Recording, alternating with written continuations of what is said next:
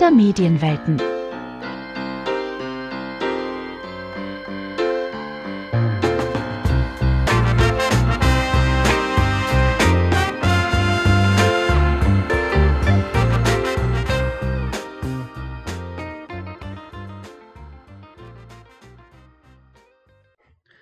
Hallo und herzlich willkommen zum Podcast Diverse Kindermedien. Wir sind Studierende an der HDM und machen einen Podcast zu den Kindermedienwelten, einer Sammlung an der HDM, die unterschiedliche Kindermedien aus vielen Jahrhunderten sammelt. Wir befassen uns da aus unterschiedlicher Perspektive mit der Sammlung und wir vier, die hier im Raum sitzen, das bin ich Christian. Ich Eva. Ich Katja. Ich Larissa. Wir haben uns zum Thema herausgesucht, gruppenspezifische Menschenfeindlichkeit in Kindermedien zum Thema zu machen und sprechen in jeder Podcast-Folge über eine andere Ausprägung von gruppenspezifischer Menschenfeindlichkeit. Und heute in der ersten Folge wollen wir über Rassismus sprechen. Ähm, Rassismus in Kindermedien. Ein leider immer noch spannendes Thema. Wir waren dazu in der Sammlung und haben uns mal angesehen, was es denn da für Medien gibt. Und ich muss vorausschicken, äh, wie wir mit Begrifflichkeit, mit rassistischen Begriffen umgehen. Es wird sich manchmal nicht vermeiden lassen, Zitate auszusprechen auch. Ähm, wenn sie es irgendwie umgehen lässt, dann werden wir natürlich diese, diese Worte umschreiben. Aber um eine Sprachkritik auch zu entfalten, müssen wir oder wollen wir, nee, wollen wir nicht, müssen wir ähm, manchmal diese Zitate eben auch aussprechen. Und ähm, der Hörer, die Hörerin sei hiermit gewarnt, dass das auch vorkommen kann, dass wir das nicht affirmativ meinen, aber dass wir das in Wort zum Beispiel eben auch aussprechen. Ja, denn in der Sammlung bin ich auf ein Heftchen gestoßen, in dem ein ganz bekanntes Lied abgebildet war, bebildert war. Und ähm, dieses Lied gibt es in vielen Abwandlungen, nämlich zehn kleine Pünktchen, Pünktchen, Pünktchen. Man kann da viel einsetzen. Die Toten Hosen haben den Jägermeister eingesetzt. Aber die ursprünglichste Version, wie wir kennen, da handelt es sich eben um äh, People of Color, um äh, das N-Wort wird gesungen. Und dieses, dieses Buch habe ich gefunden.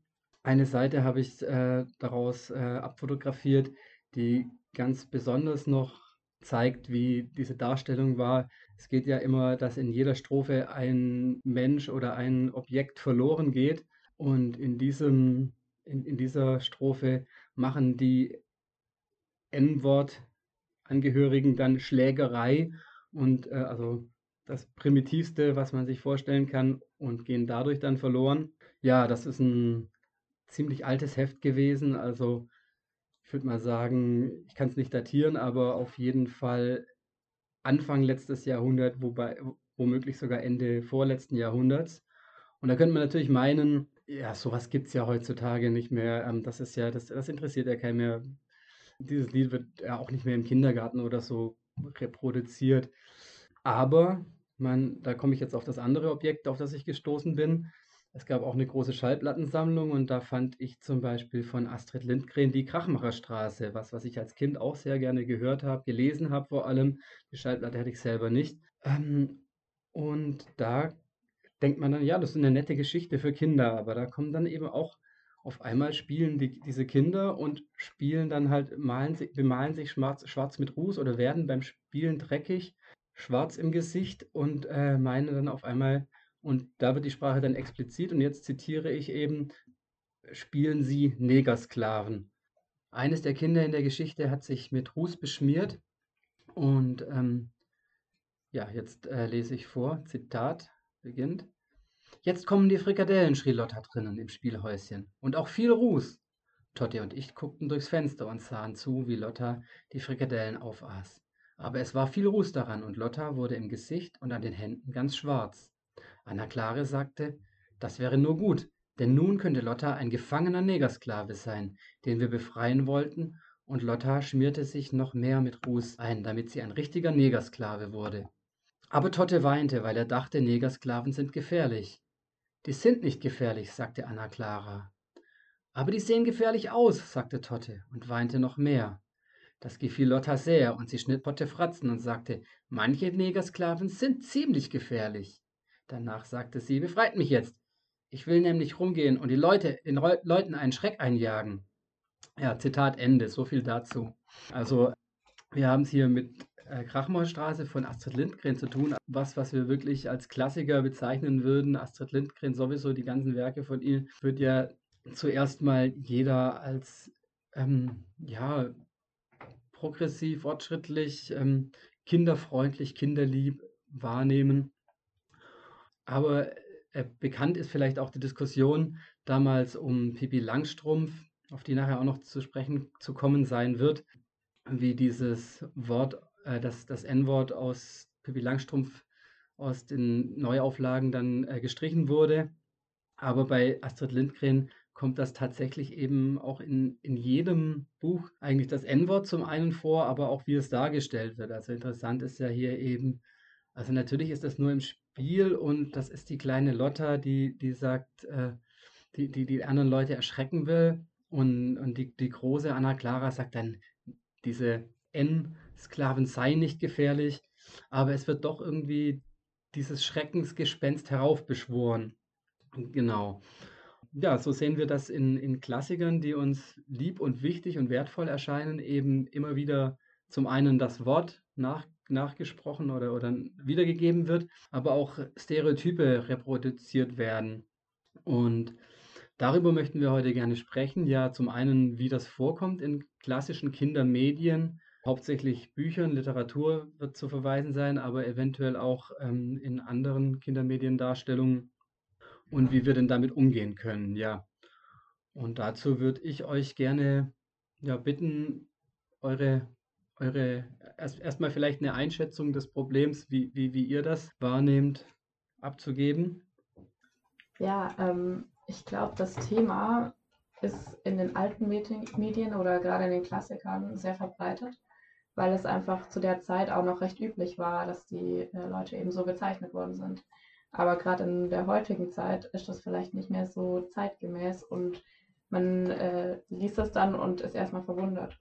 Und da geht es ja auch schon wieder darum, ähm, können wir sowas überhaupt noch vorlesen oder sollten wir sowas noch vorlesen und müssen wir es vielleicht zensieren und warum sollten wir es zensieren und nicht irgendwie umschreiben?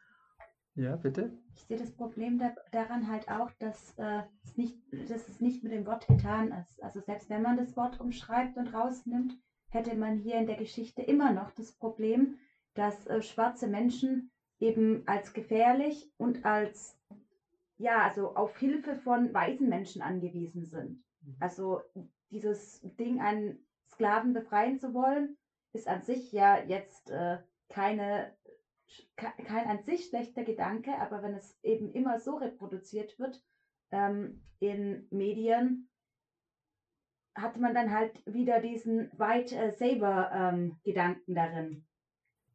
Ja, und ich finde auch in dem Beispiel, was du gerade vorgelesen hast, werden ja die schwarzen Leute quasi sehr entmenschlicht, wo das eine Kind dann sagt, öh, die sind ja ganz schrecklich und so weiter. Also da ist ja jetzt nicht nur, ja, komm, wir machen jetzt was Gutes, wir retten Menschen, sondern die werden ja eher als Art Tiere oder eine Attraktion dargestellt, die aber jetzt nicht so sind wie ich und du, sondern irgendwie einen anderen Stellenwert hat. Und ja, es hat mich auch ähm, überrascht, dass das quasi in jedem Buch von Astrid Lindgren vorkommt, weil ähm, Astrid Lindgren war ja quasi Schwedin und ich wusste gar nicht, dass die ja so viel jetzt mit äh, Sklaverei und so zu tun hatten. Also, dass es so ein großes Thema ist und gerade für Kinder ist ja Sklaverei jetzt nicht so ein happy Thema, was man in jedem Buch reinnehmen kann, was irgendwie die Leute interessiert, weil das ist ja schon sehr spezifisch, sage ich mal. Mhm. Also mir ging es auch so, dass ich überrascht war, in wie viel Astrid Lindgren Bücher das vorkommt, weil er sich zum ersten Mal darüber nachgedacht hatte, ob in Astrid Lindgren, also äh, da hast du Christian das, man, äh, das erwähnt, dass in Astrid Lindgren da ja auch viele problematische Klassiker wär, äh, drin wären in ihrem Werk dann dachte ich zuerst, ja, in Pippi Langstrumpf, ja, äh, genau, Pippi im Takatuka-Land. Da werden diese Stereotype repräsentiert, aber andere hatte ich gar nicht, hatte ich gar nicht vor Augen. Und äh, in Pippi Langstrumpf im Takatuka-Land ähm, sind die, ähm, wird es dann ja schon noch mehr reproduziert, weil, weil es eben höheren Stellenwert hat und äh, ja. Ja, also Ich denke, was du gesagt hast, Katja, der Bezug zu Schweden oder der Bezug von Schweden zur Sklaverei oder zu, zu dieser Darstellung äh, jetzt, ich kann jetzt auch nicht viel über die Kolonialgeschichte Schwedens sagen, aber der ist ja nicht in irgendeiner Kolonialgeschichte in dem Fall begründet, sondern einfach äh, aus ähm, ja, einem, einem ja auch durchaus als Rassismus zu bezeichnenden irgendwie Faszination für Exotismus oder Ex Exotisches ähm, und, und quasi die, die Lust am, einerseits die Lust am anderen, aber natürlich auch die, die, die Differenzdarstellung zum anderen. Und ich glaube, äh, Larissa, du wolltest mich wolltest was sagen. Genau, ja, also die Lust am Exotischen ist ja schön und gut, aber ich finde ehrlich gesagt, dass die Lust am Exotischen jetzt äh, gerade in dem Beispiel, was du genannt hast, ja gar nicht so unbedingt rüberkommt, mhm. sondern dass eher als gefährlich betrachtet wird oder eben auch, ja, dann ähm, als was Schlechtes angesehen wird. Ja, in dem Fall meine ich äh, die Lust am Exotischen, damit meine ich äh, also die, die, die Verwertbarkeit in der, in der Geschichte quasi des, des Exotischen. Was ich dir aber tatsächlich noch entgegnen wollte, Larissa, oder, oder nicht entgegnen, aber ergänzen wollte, weil du vorhin gesagt hast, ähm, ja, diese, diese Begriffe Problemat in der Zeit unproblematisch, ähm, muss man schon auch sagen, ähm, in der Zeit unproblematisch erschienen, denn die Begriffe, wie sie damals verwendet wurden, die hatten ja immer schon diese problematische Konnotation und sie waren ja auch, äh, sie waren ja auch abwertend gemeint. Also sie waren in der Zeit schon problematisch, aber sie erschienen eben in der Mehrheitsgesellschaft nicht problematisch. Ja, ich denke, sie waren damals problematisch, aber auch normal. Also wie auch andere, wie auch manche anderen Begriffe, wie äh, zu Frauen, Weibern zu sagen, damals auch normal war, aber ebenfalls äh, abwertend und problematisch auch zu der Zeit, aber eben weit verbreitet, mhm. zumindest unter den Personen, also den, genau, den, äh, der weißen Mehrheitsgesellschaft. Ja. Bezüglich ähm, der, der, äh, des Erschreckens der äh, Kinder von, von, den, von, de, von der schwarzen Person in dieser Geschichte, also der schwarz angemalten Person in dem Fall, ähm, gab es da auch so eine Studie mit Puppen, wo äh, Kinder eine schwarze und eine weiße Puppe gezeigt wurden. Das waren Kinder im Kleinkindalter, Alter, Kindergartenalter, so vier, fünf Jahre alt. Kinder sollten benennen, mit welcher Puppe sie lieber spielen würden, welche Puppe sie schöner fänden und, und welche Puppe netter aussieht für sie und welche böse aussieht. Die Kinder benannten, auch die schwarzen Kinder, dass sie lieber mit der weißen Puppe spielen wollten, dass sie die weiße Puppe schöner fänden und dass äh, die schwarze Puppe böse aussähe.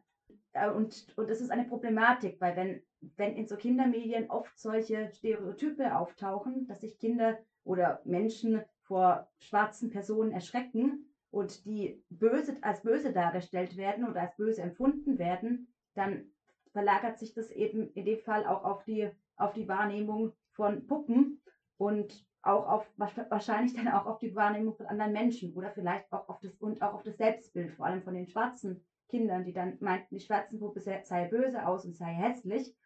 Und wenn sie sich dann mit dieser Puppe identifizieren, ist das ja auch sehr, sehr traurig. Also so ein schlechtes Selbstbild dann zu bekommen.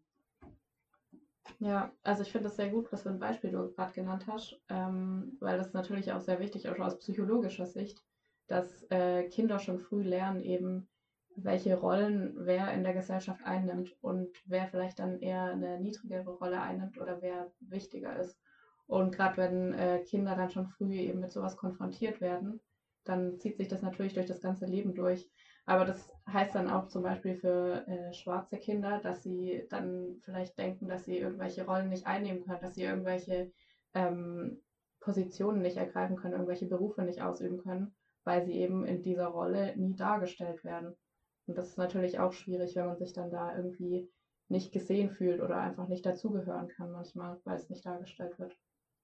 Genau, dadurch, äh, dadurch erfahren sie ja schon eine Exklusion und exklusieren sich dann mit diesen Bildern vielleicht auch selber, beziehungsweise haben ein negatives Bild von sich und es, also gerade wenn sie die schwarze Puppe als hässlich und als unliebenswürdig empfinden, bekommen sie dann ja schon früh das Gefühl, dass mit ihnen etwas nicht stimmt und sie falsch seien für Merkmale, mit denen sie einfach geboren werden und die überhaupt nicht hässlich sind und auch einen nicht zu einem schlechten Menschen oder sonst was machen. Ja, ähm, ihr habt jetzt schon einige Sachen angesprochen. Ich würde vielleicht noch als weiteren O- Input ähm, einen kleinen Audiobeitrag äh, einblenden. Ich habe nämlich gestern mit dem Ethnologen Dr. Felix Riedel gesprochen, der sich in Workshops und Vorträgen mit dem Thema Rassismus in Kinderbüchern beschäftigt hat. Und er hat uns dann auch eine kleine äh, Audiobotschaft hinterlassen. Die würde ich jetzt einfach mal einspielen hier. Euch interessiert das Thema Rassismus in Kinderliteratur und da muss ich selbst vorschicken, dass ich mich da jetzt nicht systematisch damit beschäftigt habe im Sinne einer Publikation, einer wissenschaftlichen, sondern eher angefangen habe, um 2010 herum mit meiner eigenen Kindererziehung die Klassiker durchzugehen und gleichzeitig eben zu sammeln auf Flohmärkten, auf in, ja durch Foren, auch über Seminare, die ich dann gegeben hatte zu dem Thema Rassismus in Kinderliteratur, dann auch Beispiele aufzunehmen und ich sozusagen dann eher gesammelt habe als jetzt eine systematische Epoche mir vorzunehmen und das mir anzugucken. Aber ich denke, der Einstieg ist trotzdem über die Klassiker für die allermeisten Leute, über die eigenen Kinder sehr häufig, dass man da mit einem etwas sensibilisierten Blick rangeht, sich das nochmal anguckt und dann doch erschrickt meistens, wie wenig da eigentlich nachgedacht wird über das, wie Leute porträtiert werden, wie man sie benennt auch, wie man sie zeichnet vor allem und dass das auch ein deutsches Problem ganz spezifisch ist dahingehend, dass in den USA eine große schwarze Minderheit einen Befreiungskampf durchführte über Jahrhunderte hinweg ähm, und da auch sehr intensiv dann daran gearbeitet wurde gesellschaftlich, sodass eine rassistische Darstellung da eine eigene auf eine Interessenspolitik dann tritt, also eine Selbstverteidigung sozusagen, während in Deutschland eine Kritik daran sehr häufig als Stellvertreterpolitik stattfindet. Also dass Leute, die sich damit befasst haben, sehr häufig eben dann eben auch Weiße, sich das anschauen, das auch an den Unis sich anschauen, jetzt nochmal darüber Abschlussarbeiten schreiben und da dann eher ein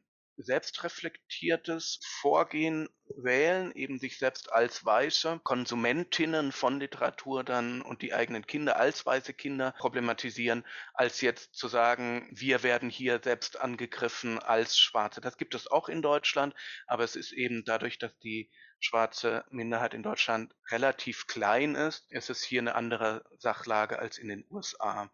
Ja, so dass dann hier, Stichwort Abwehr, eine ganz andere Diskussion entstand, nämlich eine Diskussion des Überkommenen. Man hatte hier von rechts sehr rasch gemerkt, dass man ein Motiv einführen kann und das ist das, den Antirassismus als verstaubt darzustellen, dass man sagt, warum beschäftigt man sich immer noch mit Rassismus? Also nicht diese, den Vorwurf umzukehren, warum gibt es immer noch Rassismus in Kinderliteratur oder warum kommen wir von dieser Literatur, die teilweise Jahrhundert Jahre alt ist, warum brauchen wir die noch, warum kommen wir davon nicht los, sondern das umzudrehen und zu sagen, wieso diskutieren wir immer noch über Rassismus, das gibt es doch gar nicht mehr, das ist doch völlig verstaubt, sich damit zu befassen. Und dagegen muss man natürlich anargumentieren und auch rechtfertigen, warum machen wir das noch? Und der Hauptgrund, warum wir uns heute mit Kinderliteratur befassen, die teilweise 100 Jahre alt ist, ist natürlich, dass das in Deutschland diese Debatte nie stattfand. Dass wir heute 2022 kurioserweise eine Debatte über Rassismus in Kinderliteratur führen, die, wenn man sich das genau anschaut, auf einem anderen Kontinent völlig überholt ist tatsächlich. Und zwar die Abwehrposition ist natürlich überholt. Und da kommt natürlich so eine Art Cultural Clash auch zustande zwischen einer deutschen konservativen weißen Mehrheitsgesellschaft, die sehr narzisstisch strukturiert ist, die sich selbst als sehr positiv wahrnimmt. Man hat die Vergangenheit bewältigt, man ist Weltmeister in Wirtschaft, in Frieden und so weiter. Man hat ein sehr positives Selbstbild, ein narzisstisch besetztes, konservatives Selbstbild und das wird natürlich gestört dadurch, dass man sagt, eure zentralen Kulturgüter, die, die ihr als Kindheit geliebt habt, die sind rassistisch. Die sind quasi heute nicht mehr salonfähig. Und dadurch werden sich erst das erste Mal mit dieser Kinderliteratur Diskussion auch Leute bewusst oder werden mit dem Vorwurf konfrontiert, dass sie selbst rassistisch sind und dass deutsche Kultur vor allem rassistisch ist. Und das Interessante dabei ist, was mir dabei auffiel, dass es eben nicht eine dezidiert rechte Kinderliteratur gibt, die rassistisch ist, sondern dass es vor allem die Kinderliteratur ist, die so als ein bisschen linksalternativ gilt, in der wir die größten Probleme haben mit Darstellungen. Und das kann man auch kurz einen Kanon bilden, natürlich einen ganz oberflächlichen. Das ist natürlich Jim Knopf von Michael Ende, der sich ja auf der Seite der Linken sah und mit Momo auch sehr für den Antikapitalismus dann steht. Das ist Astrid Lindgren mit Pippi Langstrumpf, die für eine anarchische, freiheitliche Symbolfigur steht. Und das sind auch so Figuren, zum Beispiel werde ich dann gleich nochmal drauf eingehen, wie Ottfried Preußler, der mit der kleinen Hexe oder eben dem kleinen Gespenst auch eher für einen subversiven, emanzipiert pädagogischen Ansatz steht. Also wir haben gar nicht so sehr das Problem, dass wir sagen, da ist eine Rechte geschlossen, verteidigt ihre konservative, reaktionäre Kinderliteratur, sondern wir haben eher das Problem, dass Autorinnen, die sich selbst als linksliberal verorten, auf Seiten einer progressiven Pädagogik, einer Reformpädagogik, dass die Literatur produziert haben, die heute zumindest in Passagen unlesbar wird, die man nicht konsumieren möchte und nicht konsumieren kann. So viel zur Abwehr schon mal vorweg. Warum befassen wir uns? Das muss man ja rechtfertigen. Warum befassen wir uns mit Rassismus in Kinderliteratur? Und da möchte ich jetzt einfach nochmal auf die Beispiele eingehen. Wie wirken die konkret? Ich nehme das kleine Gespenst sehr gerne, weil man an dem sehr deutlich machen kann. Erstens, was ist nicht intentionaler Rassismus? Was ist ein Rassismus, der gar nicht, überhaupt keinen blassesten Schimmer davon hat, dass er hier über Schwarz, Weiß, über Menschen überhaupt redet. Und auch, was ist unbewusster Rassismus, aber auch, was ist Rassismus, der in seiner Wirkung gar nicht so sehr Weiße betrifft, sondern eben bis ins Mark Menschen mit dunkler Hautfarbe trifft und dort wirkt. Ich lese das ganz kurz mal vor, Christian, wenn ich darf. Eine ganz kleine Passage. Ja. Und zwar ist das das kleine Gespenst von Ottfried Preußler. Und das wird ja vom Tag zum Nachtgespenst. Und dann steht das kleine Gespenst als schwarzes Gespenst vor dem Spiegel und spricht mit sich selbst. Und er ruft es, Zitat, Ach, wie ich aussehe, rief es entsetzt. Ich bin ja ganz schwarz geworden, von oben bis unten schwarz. Das einzig Weiße an mir sind die Augen, die leuchten so grell, das ist wirklich zum Fürchten. Ich bekomme gleich vor mir selber Angst, schrecklich. Ich möchte bloß wissen, warum ich schwarz geworden bin. Das Sonnenlicht hat mich wahrscheinlich auch schwarz gemacht. Das hätte ich vorher wissen sollen. Dann wäre ich hübsch in meiner Truhe geblieben und hätte mich keinen Zentimeter herausgerührt. Das kleine Gespenst warf seinem Spiegelblick einen giftigen Blick zu. Schrecklich, mir vorzustellen, dass ich mein ganzes weiteres Leben als schwarzes Scheusal verbringen soll. Ob es wohl ein Mittel dagegen gibt, ein Mittel, das einen wieder weiß macht. Hoffentlich, hoffentlich. Zitat Ende aus dem kleinen Gespenst. Und man weiß ja aus der Geschichte, ja, das kleine Gespenst muss schwarz werden. Es muss diesen Reifungsprozess, es muss die Kinder kennenlernen, sonst wäre die ganze Geschichte ja langweilig. Es muss ja schwarz werden, sonst würde das Ganze keinen Sinn machen. Man weiß aber auch, am Ende wird es wieder weiß. Es wird ähm, wieder ein Nachtgespenst und sitzt dann wieder mit dem Meister Schuhu da auf dem Baum und alles ist wieder gut. Und nur dieser Dialog als Fragment bildet eben auch ein Drama ab, ähm, das sich in Menschen mit dunkler Hautfarbe abspielt, dadurch, dass Menschen mit dunkler Hautfarbe über Jahrhunderte hinweg zugerichtet wurden als hässlich kategorisiert wurden als schrecklich und dass man gerade diesen Kontrast zwischen weißen Augen und dunkler Hautfarbe immer wieder betont hat, dass die weißen Augen grell leuchten würden, dass das fürchterlich sei, dass weiße Augenrollen sehr häufig in, in rassistischer Literatur dann eine Rolle spielt, dass die weißen Augen in diesem schwarzen Hintergrund dargestellt werden, überdrastisch karikiert werden und dass dieses schwarze Gespenst hier vor dem Spiegel ein Drama wiederholt, ein geschichtliches Drama und eine ganze Reihe von Stereotypen, die dann am drastischsten sich veranschaulichen lassen, dass wir tatsächlich Menschen mit dunkler Hautfarbe haben, die vor dem Spiegel stehen und sich überlegen, wie mache ich meine Haut heller, wie werde ich weiß? Und die dann Bleichmittel kaufen, die die Haut schädigen, die, die, die auch Krebs erzeugen können, die aggressiv in den Körper eingreifen, schmerzhaft werden, die Augen auch schädigen können über Chlor, die ganz massiven Eingriff in den Körper darstellen, um die eigene Haut heller zu machen, um dann auf dem Heiratsmarkt irgendwie mehr Erfolg zu haben, weil man weiß, dass es bei den Männern dann die helle Haut der Frauen begehrenswerter symbolisiert wird, die auf dem Arbeitsmarkt mehr Erfolg haben, weil man dann eine hellere Hautfarbe mit ähm, Reichtum assoziiert. Und diesen Konflikt des Rassismus vielleicht in dieser Passage den weißen Kindern völlig unauffällig bleibt, die damit nichts verbinden, dass aber in Kindern mit dunkler Hautfarbe, in Erwachsenen mit dunkler Hautfarbe da durchaus ein Drama angesprochen wird, das ein ganz reales, ein globales, riesiges Problem ist, nämlich Menschen, die sich überlegen, wie ändere ich meine Hautfarbe wieder. Ich sehe Stichwort kleines Gespenst als Zitat jetzt schrecklich aus. Wie kann ich mich weiß machen? Das als ein Beispiel. Das andere ist natürlich, man muss immer dazu Stellung nehmen, Pippi Langstrumpf von Astrid Lindgren. Und da möchte ich einfach nur mitgeben, dass aus einem viel größeren Konflikt in diesem Buch Pippi Langstrumpf, auch generell bei Astrid Lindgren, gemacht wurde eine Diskussion um das N-Wort. Dass hier der, ich sag mal als Zitat, Entschuldigung, der Zitat Negerkönig Zitat Ende, als das Problem herausgegriffen wurde, isoliert wurde und gesagt wurde, nur dass Pippi Langstrumpf dieses Wort verwendet, sei das Problem und nur die Umbenennung in Südseekönig wäre dann, äh, würde dieses Buch dann retten sozusagen.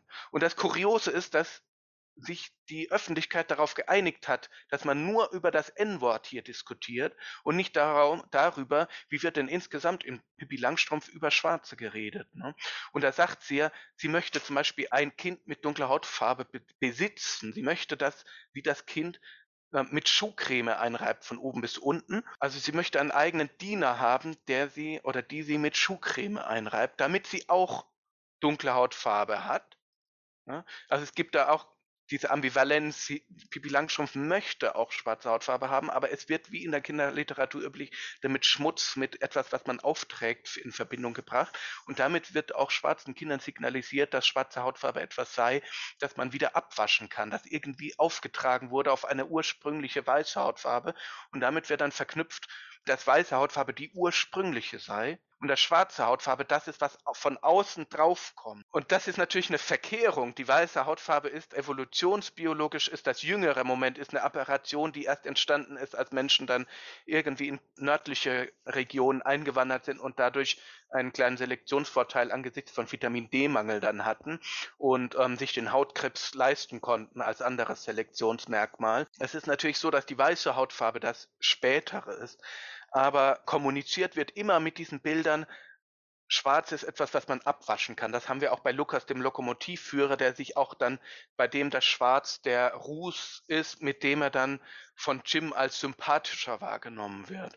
Also dieses Abwaschbare und Auftragbare, das ist eine ganz bösartige Kommunikation von Ursprünglichkeit von weißer Hautfarbe. Und Pippi Langstrumpf macht das eben öfter. Sie steigt auch mal aus einem Kamin und wird dann von, ähm, ist dann schwarz und wird von der Umgebung dann als N. Kind bezeichnet. Das ist schon ein Motiv bei Pippi Langstrumpf. Aber wie gesagt, also sie möchte dann dieses Kind besitzen. Das ist eine koloniale Projektion von Sklaverei auch. Pippi Langstrumpf macht das seriell. Sie projiziert permanent auf andere Gesellschaften und erfindet eben Seemannsgarn. Das ist eben klar, alles, was sie über andere Gesellschaften erzählt, ist erfunden. Das sind gesponnene Geschichten und im Prinzip hat sie nichts gegen diese Leute oder hat sie nie gesehen und erzählt das nur zur Kompensation. Und es ist auch klar, dass Pippi Langstrumpf in diese Gesellschaft geht, da Freunde schließt mit diesen Kindern, die als Gleichberechtigte behandelt und eben nicht da Sklaven nimmt, sondern im Gegensatz sie dann eher befreit. Aber die Kommunikationsform ist trotzdem, sie geht dahin als Kind eines Königs, eines weißen Königs, der über diese Leute regiert. Und dann sagt sie auch an einer Stelle, der muss sie nur alle halbe Jahr mal gut regieren, damit sie dann wieder wissen, was sie machen. Und das sind so Kommunikationsformen, wo man sich denkt, die braucht man nicht unbedingt. Das ist schon einfach eine Wiederholung von kolonialistischen Fantasien und Blicken, die da sehr lustvoll eingenommen wird, die man dadurch auch vielleicht irgendwo die Astrid Lincoln auch reflektiert, dadurch, dass sie sie als Kindergeschichten erzählt, aber wo man sagen kann, man muss das so nicht Kindern zumuten. Das ist einfach nicht ähm, empfehlenswert. Auch das ist gemein, dass auch Kinder mit dunkler Hautfarbe dem ausgesetzt werden. Das waren so zwei Beispiele, an denen ich erklären möchte. Zum einen, wo haben wir Rassismus, der gar nicht so auffällt. Kleines Gespenst ist überhaupt nicht gegenwärtig und dann wird man, wenn man das kritisiert, dann oft als völlig plemplem dargestellt. Und das andere ist eben eine, wo, dort, wo Kritik dann aufgenommen wird, dass sie dann verharmlost wird durch eine Verkleinerung, durch eine Reduktion auf die N-Wort-Debatte und dass dann gar nicht mehr sich angeguckt wird, wie komplex findet Rassismus eigentlich statt in Überidentifikation, im Blackfacing, wie wird Jim Knopf als Marionette gezeichnet? Auf den Kinderbüchern drauf, wie wird er da gezeichnet, wie redet Jim Knopf mit VC zum Beispiel, da haben wir dann das Stichwort Frauenfeindlichkeit, also auf unterschiedlichen Ebenen, wie findet Kinderliteratur eigentlich statt? In welchen Verhältnissen, was kommuniziert die Kindern und wie geht das halt anders? Brauchen wir dann wirklich diese Beispiele? Haben wir andere Beispiele? Und da möchte ich dann abschließend nochmal verweisen, es ist nicht so, dass es in dieser Zeit halt so gewesen wäre, sondern wir müssen dann immer auch nachweisen, es gab auch positive Beispiele, es gab Kinderliteratur, die nicht rassistisch war in dieser Zeit. Da hat man schon reflektiert, man hat in dieser Zeit sich mit Rassismus auseinandergesetzt gegenüber von Gastarbeitern, man hat auch schon gehört von Südafrika, von der Apartheid, von der Befreiung der Schwarzen, das wird immer wieder mal aufgegriffen.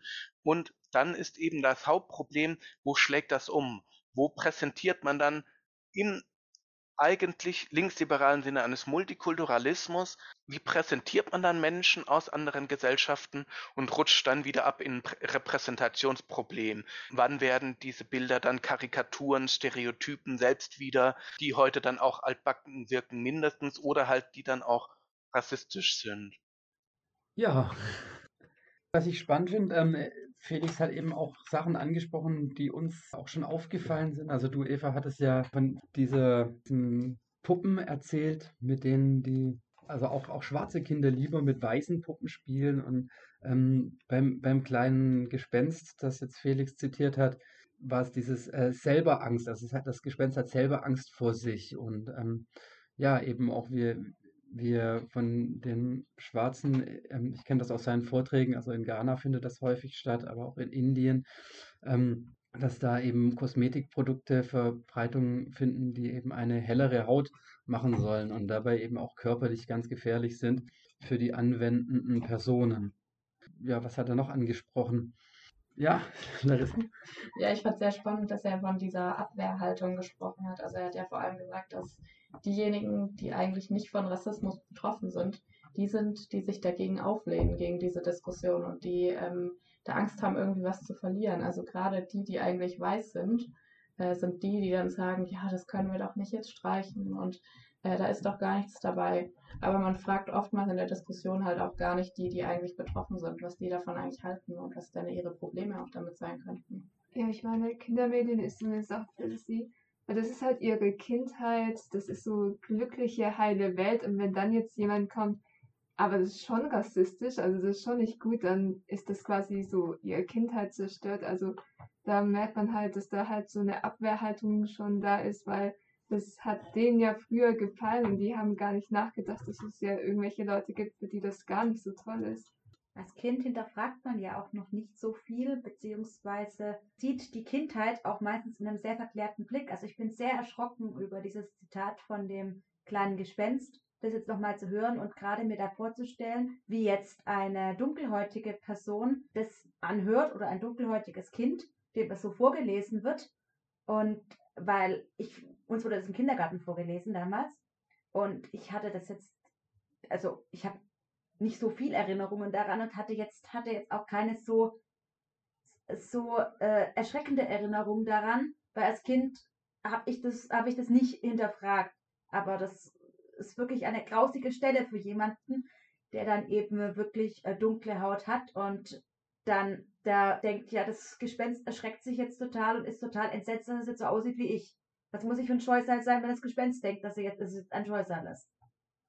Ja, und sowas wird eben dann an Kinder ständig herangetragen. Und das ist ja nur ein Beispiel. Und ja, eben, wie, wie du es sagtest, es fällt nicht auf. Also ich habe, ich kenne das ja auch aus meiner Kindheit und hatte mir da als Kind, als, als weißes Kind eben auch keine Gedanken darüber gemacht. Aber wenn du das von jeder Seite immer wieder hörst und ähm, ja, was das tatsächlich für Wirkungen auf die Betroffenen dann hat, das ist äh, schon erschreckend, das dann mal wahrzunehmen. Und das ist, denke ich mal, eine wichtige Aufgabe, also das einfach vielleicht auch aufzuspüren und zu dekonstruieren, diese Darstellungen, wo es nicht so explizit wird. Und das Interessante eben auch, das nicht nur auf, auf die Begrifflichkeiten, sondern auf die gesamte Darstellung auszuweiten, seine Kritik. Ja, das Problem dabei ist ja auch, dass ähm, diese Beispiele quasi Klassiker sind.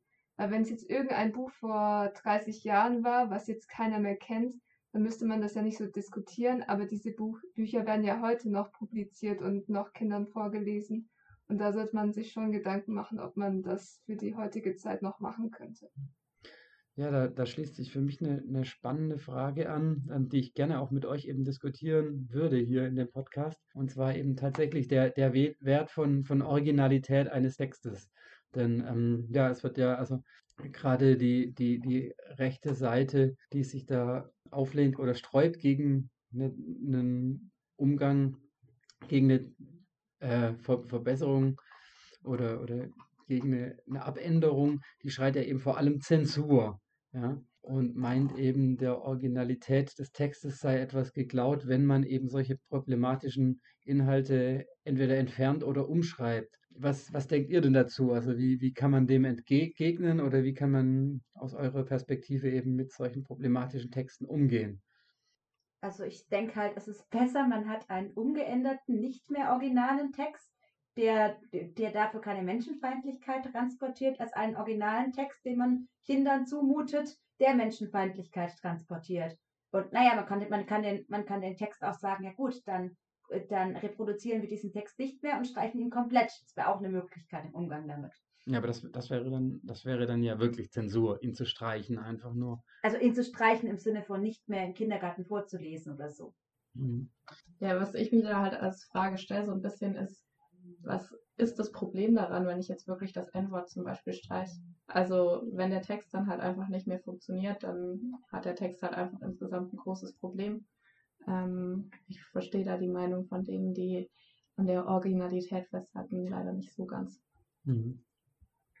Ja, aber genau, das ist das sehe ich genauso wie du auf jeden Fall. Aber wie ist es dann eben tatsächlich mit dem, was Felix da eben auch gerade in seinem Kommentar beschrieben hat? Also die, diese in Inhalte, die eben nicht auf die Begrifflichkeiten zu reduzieren sind. Also wenn sich diese Inhalte nicht umschreiben lassen, dann sehe ich es auch so, dass, dieses, dass, dass dieser Text dann eben auch ein größeres Problem hat und man ihn eben nicht mehr pädagogisch nutzen sollte. Wenn er sich nicht umschreiben lässt, ohne dass, es, dass er funktioniert, dann war er von Anfang an leider kein besonders guter Text und hat es halt als in seiner Kindheitserinnerung nicht bemerkt, was ja jetzt auch nichts, was ich jetzt auch niemand Vorwürfe machen würde, dass er das als Kind nicht bemerkt hat, äh, also unreflektiert. Aber man sollte ihn dann nicht weiterhin Kindern zumuten. Ja, also ich kann mich da anschließen. Ich finde das, äh, sehe das relativ ähnlich. Ähm, was ich aber noch ergänzen möchte, ist, wenn jetzt ein Verlag sagt, okay, ich möchte weiterhin diese Version veröffentlichen, dann finde ich, funktioniert das nur, wenn man eben einen Disclaimer einfügt, beziehungsweise an diesen gewissen Stellen, wo was ähm, eigentlich aus heutiger Zeit nicht mehr passt, ähm, das dann auch zu benennen und eben zu sagen, wie das aus heutiger Sicht ist und das richtig zu stellen einfach. Also das dann auch die Aufgabe des Verlags in dem Fall. Ja, ich kann da vielleicht noch kurz dazu ergänzen, dass es natürlich nicht mit zwei Sätzen getan ist und man dann das einfach so stehen lassen kann. Das muss natürlich kindgerecht irgendwie aufbereitet sein, dass man das eben mit dem Kind gemeinsam sich anschauen kann. Und es muss natürlich irgendwie nicht dann so sein, dass die Eltern mit vielen Fragen zurückgelassen werden, sondern dass das wirklich so aufbereitet ist, dass man das eben gemeinsam sich anschauen kann und damit dann auch vielleicht in eine Diskussion einsteigen kann, wenn man es denn möchte. Aber wenn man es nicht möchte, müssen natürlich genügend Informationen bereitstellen, um bereitstehen, dass man das eben auch abschließen kann, ohne da jetzt äh, dann alleingelassen zu sein mit dem Thema. Also wäre dann so eine kritische Ausgabe dann tatsächlich quasi so eine Art Lehrbuch dann vielleicht auch, an dem man, an dem man beispielhaft das darstellt.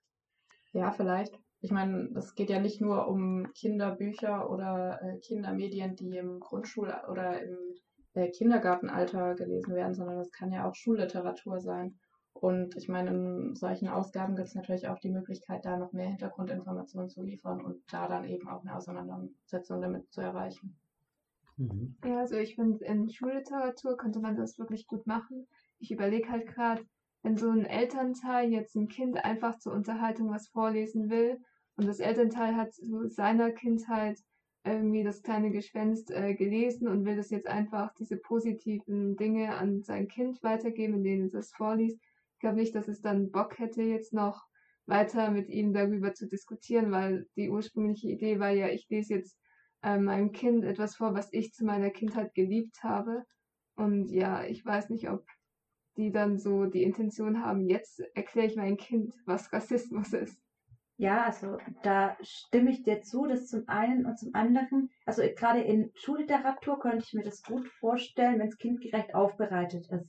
Ähm, da jetzt lauter Fußnoten, also ich kenne das in Reklamausgaben von alter Literatur mit den Fußnoten, die man hinten nachschlagen muss, da hat man dann einen Kommentar und so. Und an sich schlägt man eigentlich da kaum was nach, es sei denn, es ist irgendwas, was, was man überhaupt nicht versteht. Und selbst wenn man, wenn einen das total interessiert, ähm, wenn da jetzt keine Sachen vorkommen, sondern nur einzige Begrifflichkeiten, schlägt das kein Mensch nach. Und ich denke, Kinder noch weniger, zumal, also genau, also da müsste man dann eigentlich ins Buch dann auch so Doppelseiten einbauen, die dann zwischendurch, durch, wenn es wenn das vorkommt, dann eben ähm, das in historischen Hintergrund stellen und, in, und eben die äh, Problematik daran erklären. Und äh, mit Schulliteratur könnte man das, glaube ich, echt gut machen. Also auch wenn die Lehrenden dann mit den Kindern das dann eben auch da ansprechen und, und bearbeiten. Genau, also zum Zuhause lesen halte ich das ehrlich gesagt etwas für unrealistisch, dass Kinder das dann wirklich lesen, beziehungsweise dass die Eltern da auch wirklich drauf eingehen können. Dann ist es eine gute Idee, aber die Umsetzung wird, sehe ich als nicht so realistisch an. Dass es dann, also, dass es dann weiter umgesetzt wird von den äh, Lesenden. Ja, ich denke, wichtig ist es ja eben nicht den, den Eltern auch vorzuschreiben, was für, was für Bücher sie im Kinderzimmer vorlesen dürfen, ähm, sondern wichtig ist es ja tatsächlich auf die Problematik eben durch eine breite gesellschaftliche Debatte aufmerksam zu machen, so dass quasi gar nicht mehr das Bedürfnis entsteht, ähm, diese Sachen zu reproduzieren oder weiter vorzulesen. Oder eben gerade eben auch ein gesellschaftliches Interesse daran besteht, eben diese Sachen tatsächlich umzuschreiben, weil äh, ja, man sieht es, also das äh, muss ich auch äh, aus einem anderen Vortrag, den ich tatsächlich von Felix, der gerade gesprochen hat, schon gehört habe, ähm, hat er das auch angeführt. Also als Beispiel die Märchen von den Gebrüdern Grimm, die ja auch von, von Disney und sonstigen adaptiert wurden. Da ist es ja völlig unproblematisch, diese Sachen umzuschreiben und umzudeuten. Wer dann, also das Original kann es dann immer noch eben in historischen Ausgaben geben, aber das gesellschaftliche Bewusstsein kann dann eben dazu dienen, diese Geschichten neu zu erfinden und neu umzuschreiben, so dass es eben auch den Ansprüchen genügt, die wir durch eine gesellschaftliche Debatte dann wirklich als unsere Ansprüche ähm, festlegen oder, oder, oder finden können. Ja, ich denke, es ist sehr wichtig, äh, Erwachsene dazu zu sensibilisieren, dass sie da eben auch einen Blick dafür bekommen, welche Sachen problematisch sein können. Und ähm, und eine breite Debatte, dafür bin ich ja auch. Und andererseits äh, sehe ich es auch wichtig, dass es, dass, dass, die, dass es, äh, dass Kinder eben auch dafür sensibilisiert werden, ab einem bestimmten Alter in der Schule zum Beispiel, halte ich das für eine gute, äh, einen guten Diskurs. Also da kann man auch gerne mit den an die Originalwerke eben kritisch rangehen, äh, also mit Pädagogen und äh, da eben, also ich habe ich hab heute ein, genau, ich habe heute erst ein YouTube-Video angeguckt. Da hatte sich äh, eine Klasse in einem Projekt, also das waren Jugendliche äh, mit Migration, also die, die da gesprochen haben in dem YouTube-Video, hatten einen Migrationshintergrund und äh, die haben sich in einem in einer Art Projektwoche mit äh, Rassismus in Kindermedien beschäftigt und dann eben auch Experten interviewt und äh, und, und sich da dann eben fortgebildet sozusagen, was es da für Schwierigkeiten gibt und wie, ähm, wo Rassismus äh, reproduziert wird und was es für Auswirkungen hat. Es wurde dann so als eine Art Talkshow dann da gezeigt und das fand ich sehr gut und sehr interessant und äh, solche Projekte würde ich mir vermehrt wünschen, also auch in anderen Schulen. Ja, was wir vielleicht abschließend auch nochmal sagen können, ist, dass es ja nicht nur um diesen offenen Rassismus geht, sondern eben teilweise auch um so versteckte Botschaften, die darin vorkommen. Und dass man die eben nicht weiter reproduzieren könnte. Und natürlich können wir jetzt heutzutage nicht mehr all, alle schon bestehenden Kindermedien ähm, umschreiben und alles daraus streichen. Wir können natürlich ähm, an manchen Stellen da ansetzen, aber können natürlich nicht die gesamte Geschichte umschreiben. Aber wir können eben darauf achten, dass wenn neue Kindermedien erstellt werden, dass die eben auch ein diverses äh, Gesellschaftsbild darstellen und dass da eben auch verschiedene Charaktere vorkommen, die eben nicht alle der weiße Mittelstand sind, sondern eben auch aus den verschiedensten Bereichen kommen können. Mhm. Ähm, wir wollen euch aber auch in jedem Podcast noch ein positives Beispiel vorstellen. Also ein Beispiel, in dem die Themen jetzt auf eine wünschenswerte Weise behandelt werden. Und da gibt es eben zwei Ansätze, und zwar einmal die explizit antirassistischen Kinderbücher, in denen Rassismus zum Thema gemacht wird und was es auslöst und ähm, der wirklich kritisiert wird, der Rassismus. Da wäre zum Beispiel zu nennen, was ganz prominent ist, äh, von Nancy J. Della, äh, das Wort, das Bauchschmerzen macht. Genau, wo es eben um das N-Wort geht und das ist, was das eben in Kindern, äh, in Ch Children of Color auslöst. Äh, das zweite Ansatz, den finde ich aber mindestens genauso wichtig, ist, dass, sagen wir mal, diverse Menschen in Kinderbüchern einfach vorkommen, einfach äh, ganz, ganz normal stattfinden. Und da bin ich auf ein schönes Bilderbuch gestoßen von Jessica Love. Es heißt Julian ist eine Meerjungfrau und es beschreibt die Geschichte von Julian, der mit seiner Oma unterwegs ist und total von Meerjungfrauen fasziniert ist. Jessica Love ist selber eine weiße Autorin, aber in dem Buch sind nur sind alle Personen nur als POC gezeichnet. Das ist ein Bilderbuch. Und das, obwohl die Geschichte nicht augenscheinlich in einem afrikanischen Land spielt. Und das ist ja schon irgendwie bemerkenswert, finde ich.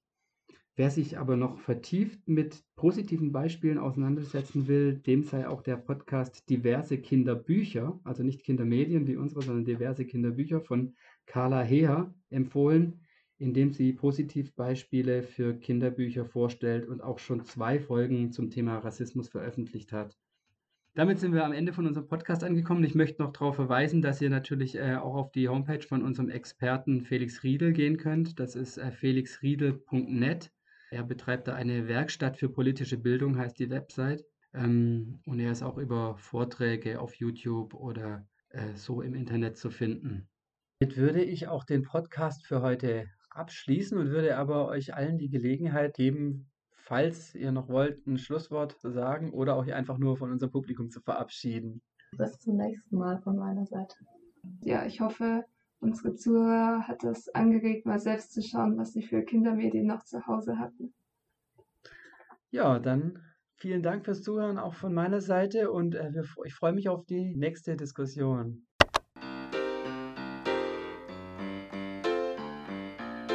Wenn euch diese Folge gefallen hat, hört euch auch gerne mal die anderen Podcasts der Kindermedienwelt an.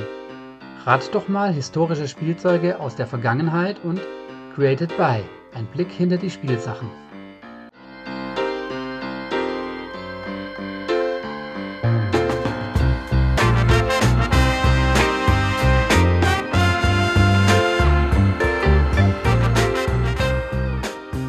Eine Produktion der Hochschule der Medien.